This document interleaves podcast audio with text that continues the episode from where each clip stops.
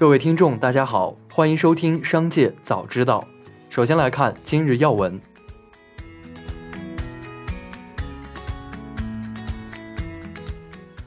六月十日，新东方在线股价盘中一度涨近百分之四十，截至午盘结束涨百分之三十七点五八。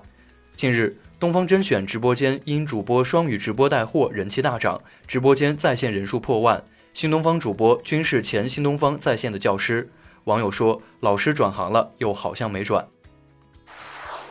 针对总部裁员百分之二十传闻，自如方面回应称。公司目前只是对个别部门进行正常的组织优化调整，但会持续加大服务客户和业主的管家团队的招聘。虽然今年上半年疫情对行业和企业经营发展提出很大挑战，但我们积极在各个经营维度优化调整。目前经营规模稳健，为广大租客和业主提供各项租住服务保障。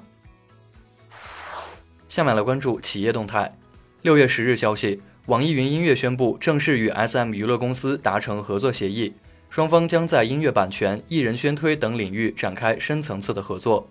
目前，网易云音乐已获得 SM 娱乐公司旗下全量音乐版权授权。网易云音乐 CEO 丁磊也在云村动态里表示：“SM 娱乐公司版权回归云村了，其他还会远吗？”六月十日消息，比亚迪大涨近百分之七，总市值突破万亿，股价再创历史新高。汽车整车及产业链个股集体大涨，多股涨停。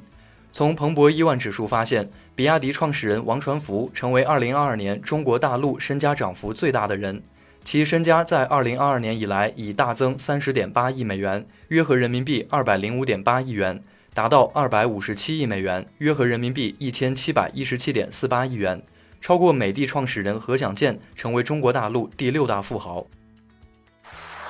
当地时间六月九日，戴森表示将对松下提起诉讼，理由是松下的吹风机广告声称对头发保湿，涉嫌误导消费者。戴森方面表示已向东京地方法院提交一项独立研究结果。戴森要求松下删除该产品的广告，但并未对其提出索赔。特斯拉中国取消了原定于六月十六日、二十三日和三十日举行的涉及销售、研发和供应链职位的三场招聘活动。而值得注意的是，不久前有媒体报道，特斯拉将裁员约百分之十，并暂停全球招聘。六月十日，哈药股份重新披露修订后的二零二一年年报，并回复上交所的监管工作函。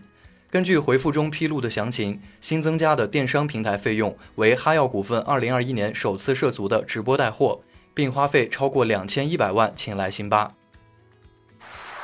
近日，深圳英迈斯信息技术有限公司因虚假宣传及组织帮助其他经营者虚假宣传的不正当竞争行为，被深圳市市场监督管理局保安监管局罚款一百五十万元。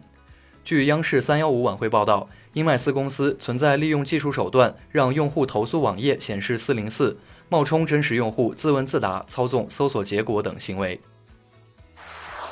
哔哩哔哩表示。今年三月，B 站就转换为在港主要上市，向港交所提出申请，目前已获得港交所确认，预计生效时间为二零二二年十月三日。生效后，B 站将成为在港交所及美国纳斯达克双重主要上市公司。宁德时代澄清公告，近日公司关注到宁德时代今年半年报可能会确认一季度发生的十余亿元的期货投资损失。宁德时代二号人物黄世林近期疯狂减持套现等市场传闻，上述传闻严重失实，并已通过网络广泛转载传播，给公司带来较大的负面影响。公司的套期保值业务以现货为基础，期货端的浮动损益有相应的现货予以对冲，对公司业绩影响较小。上述传闻不属实。